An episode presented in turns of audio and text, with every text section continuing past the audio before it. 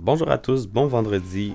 On est le 21 avril et comme à notre habitude quotidienne, on va lire un bout de la Bible. Euh, ce matin, on va lire, euh, on va continuer Josué comme on est dans Josué. On va être, on est rendu au 22e chapitre et on finit le 23e chapitre. Josué a 24 chapitres justement, donc on va bientôt le terminer. Mais pas aujourd'hui. Donc, nous sommes rendus à Josué 22, 9 et aujourd'hui je vais lire dans la version Louis II, édition Genève 79. Les fils de Ruben, les fils de Gad et la demi-tribu de Manassé s'en retournèrent après avoir quitté les enfants d'Israël à Silo, dans le pays de Canaan, pour aller dans le pays de Galaad, qui était leur propriété et où ils s'étaient établis comme l'Éternel l'avait ordonné par Moïse. Quand ils furent arrivés au district du Jourdain qui appartiennent au, pays de Canaan, les fils de Ruben, les fils de Gad et la demi-tribu de Manassé y bâtirent un hôtel près du Jourdain, un hôtel dont la grandeur frappait les regards. Les enfants d'Israël apprirent que l'on disait Voici les fils de Ruben, les fils de Gad et la demi-tribu de Manassé ont bâti un hôtel en face du pays de Canaan, dans les districts du Jourdain du côté des enfants d'Israël. Lorsque les enfants d'Israël eurent appris cela, toute l'assemblée des enfants d'Israël se réunit à Silo pour monter contre eux et leur faire la guerre. Les enfants d'Israël envoyèrent auprès des fils de Ruben, des fils de Gad et de la demi-tribu de Manassé au pays de Galaad, Phiné, fils du sacrificateur Éléazar, et dix princes avec lui, un prince par maison paternelle pour chacune des tribus d'Israël. Tous étaient chefs de maison paternelle parmi les milliers d'Israël.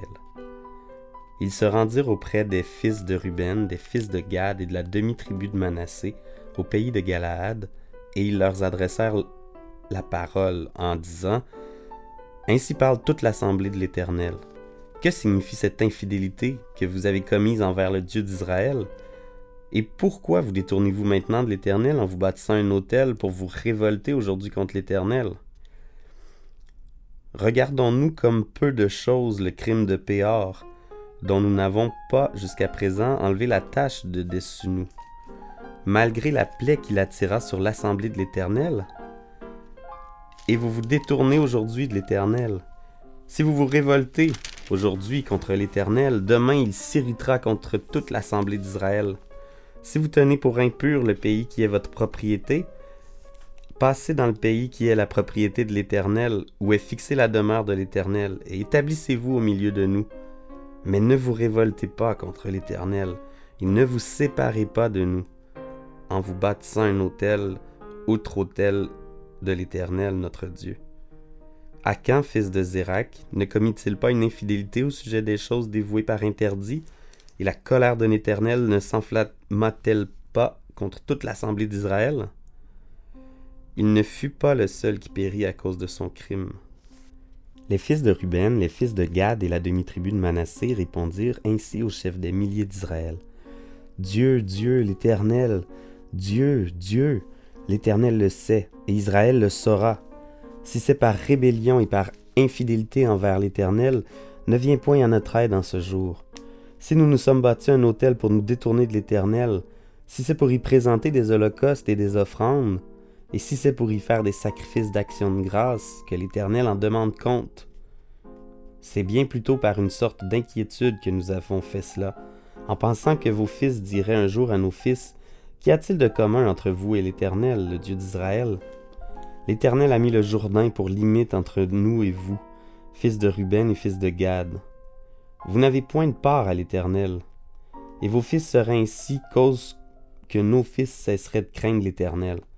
C'est pourquoi nous nous, avons dit, bâtissons-nous donc un autel, non pour des holocaustes et pour des sacrifices, mais comme un témoin entre nous et vous, entre nos descendants et les vôtres, que nous voulons servir l'Éternel devant sa face par nos holocaustes et par nos sacrifices d'expiation et d'action de grâce, afin que vos fils ne disent pas un jour à nos fils, Vous n'avez point de part à l'Éternel. Nous avons dit, S'ils tiennent dans l'avenir ce langage à nous ou à nos descendants, nous répondrons, Voyez la forme de l'autel de l'Éternel qu'ont fait nos pères, non pour des holocaustes, et pour des sacrifices, mais comme témoins entre nous et vous. Loin de nous la pensée de nous révolter contre l'Éternel et de nous détourner aujourd'hui de l'Éternel, en bâtissant un autel pour des holocaustes, pour des offrandes et pour des sacrifices, outre l'autel de l'Éternel notre Dieu, qui est devant sa demeure. Lorsque le sacrificateur finé et les princes de l'assemblée, les chefs des milliers d'Israël qui étaient avec lui, eurent entendu les paroles que prononcèrent les fils de Ruben, les fils de Gad et les fils de Manassé, ils furent satisfaits. Et Phiné, fils du sacrificateur Éléazar, dit aux fils de Ruben, aux fils de Gad et aux fils de Manassé, Nous reconnaissons maintenant que l'Éternel est au milieu de nous, puisque vous n'avez point commis cette infidélité contre l'Éternel. Vous avez ainsi délivré les enfants d'Israël de la main de l'Éternel.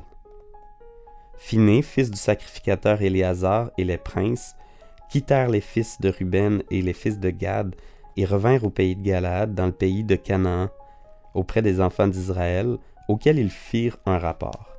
Les enfants d'Israël furent satisfaits, ils bénirent Dieu, ils ne parlèrent plus de monter en armes pour ravager le pays qu'habitaient les fils de Ruben et les fils de Gad.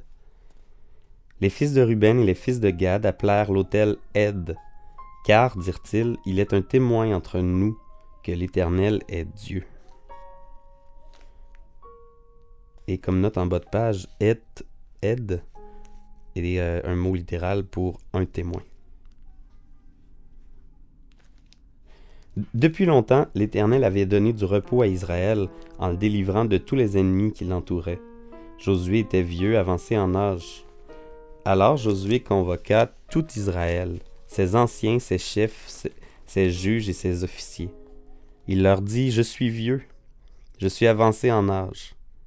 Vous avez vu tout ce que l'Éternel, votre Dieu, a fait à toutes ces nations devant vous, car c'est l'Éternel, votre Dieu, qui a combattu pour vous. Voyez, je vous ai donné en héritage par le sort, selon vos tribus, ces nations qui sont restées à partir du Jourdain, et toutes les nations que j'ai exterminées jusqu'à la grande mer vers le soleil couchant. L'Éternel votre Dieu les repoussera devant vous et les chassera devant vous, et vous posséderez leur pays, comme l'Éternel votre Dieu vous l'a dit. Appliquez-vous avec force à observer et à mettre en pratique tout ce qui est écrit dans le livre de la loi de Moïse, sans vous en détourner ni à gauche ni à droite. Ne vous mêlez point avec ces nations qui sont restées parmi vous. Ne prononcez pas le nom de leur Dieu, et ne l'employez point en jurant. Ne les servez point, et, et ne vous prosternez point devant eux. Mais attachez-vous à l'Éternel, votre Dieu, comme vous l'avez fait jusqu'à ce jour. L'Éternel a chassé devant vous des nations grandes et puissantes, et personne jusqu'à ce jour n'a pu vous résister. Un seul d'entre vous en poursuivit mille, car l'Éternel, votre Dieu, combattit pour vous, comme il vous l'a dit. Veillez donc attentivement sur vos âmes, afin d'aimer l'Éternel, votre Dieu. Si vous vous détournez et que vous vous attachez au reste de ces nations qui sont demeurées parmi vous, si vous vous unissez avec elles par des mariages, et si vous formez ensemble des relations, soyez certains que l'Éternel, votre Dieu, ne continuera pas à chasser ces nations devant vous mais elles seront pour vous un filet et un piège, un fouet dans vos côtés et des épines dans vos yeux, jusqu'à ce que vous ayez péri de dessus ce bon pays que l'Éternel votre Dieu vous a donné. Voici, je m'en vais maintenant par le chemin de toute la terre. Reconnaissez de tout votre cœur et de toute votre âme qu'aucune de toutes les bonnes paroles prononcées sur vous par l'Éternel votre Dieu n'est restée sans effet. Toutes se sont accomplies pour vous aucune n'est restée sans effet.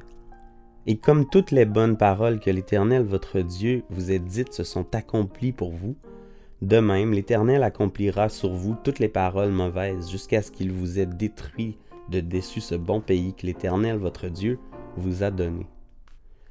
Si vous transgressez l'alliance que l'Éternel votre Dieu vous a prescrite, et si vous allez servir d'autres dieux et vous prosterner devant eux, la colère de l'Éternel s'enflammera contre vous, et vous périrez promptement dans le bon pays qu'il vous a donné.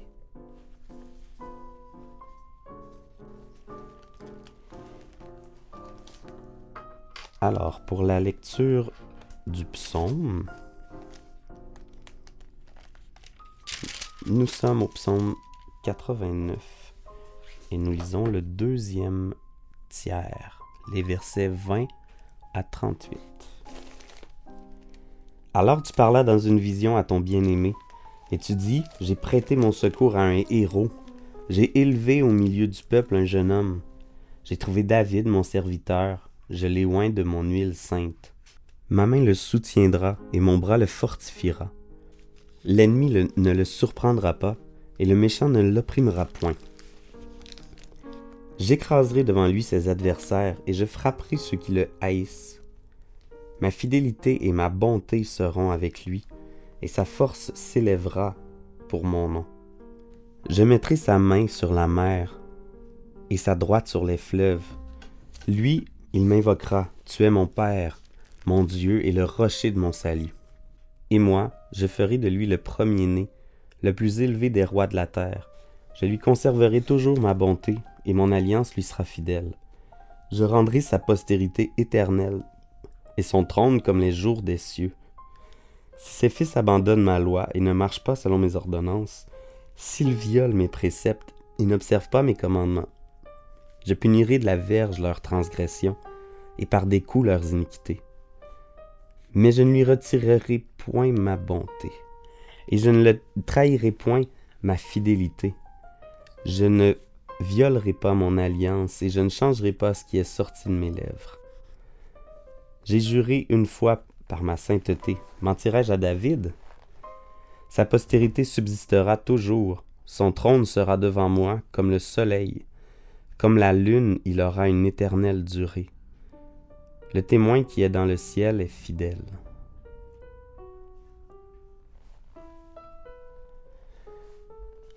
Alors, nous sommes maintenant rendus à la portion des proverbes.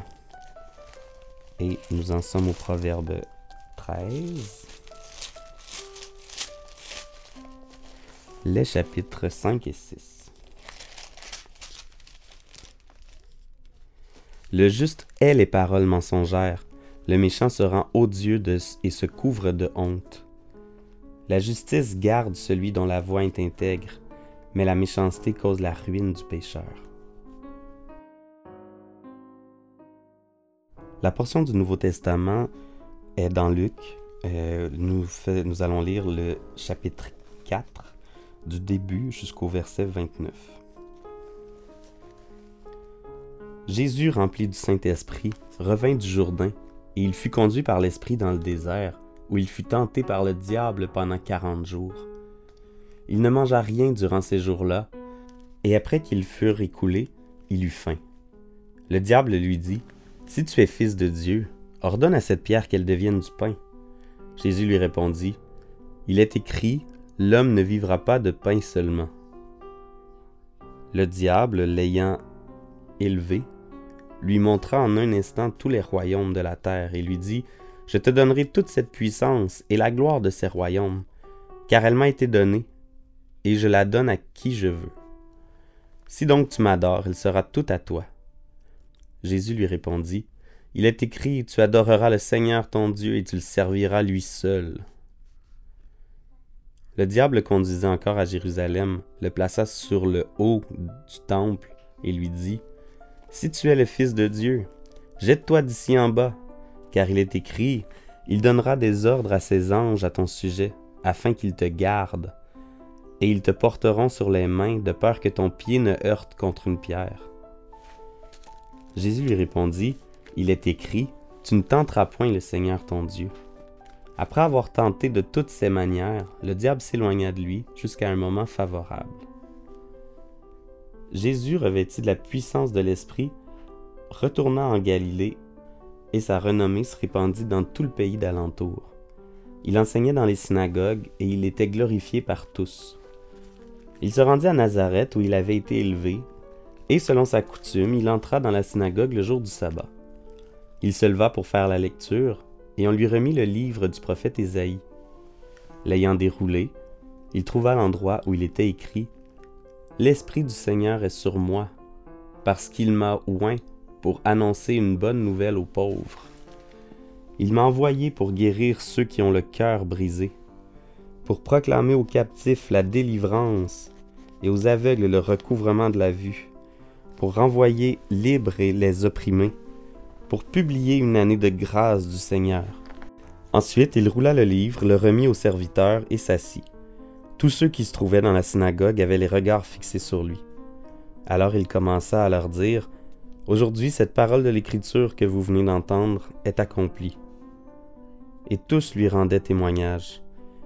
Ils étaient étonnés des paroles de grâce qui sortaient de sa bouche, et ils disaient, N'est-ce pas les fils de Joseph? Jésus leur dit, Sans doute vous m'appliquerez ce proverbe. Médecin, guéris-toi toi-même. Et vous me direz, Fais ici dans ta patrie tout ce que nous avons appris que tu as fait à Capernaum. Mais, ajouta-t-il, je vous le dis en vérité, aucun prophète n'est bien reçu dans sa patrie. Je vous le dis en vérité, il y avait plusieurs veuves en Israël du temps d'Élie, lorsque le ciel fut fermé trois ans et six mois, et qu'il y eut une grande famine sur toute la terre. Et cependant, Élie ne fut envoyé vers aucune d'elles, si ce n'est vers une femme veuve à Sarepta dans le pays de Sidon. Il y avait aussi plusieurs lépreux en Israël du temps d'Élisée, le prophète. Et cependant, aucun d'eux ne fut purifié, si ce n'est Naaman le Syrien. Ils furent tous remplis de colère dans la synagogue lorsqu'ils entendirent ces choses, et, s'étant levés, ils le chassèrent de la ville. Ils le menèrent jusqu'au sommet de la montagne sur laquelle leur ville était bâtie, afin de le précipiter en bas. Mais Jésus, passant au milieu d'eux, s'en alla.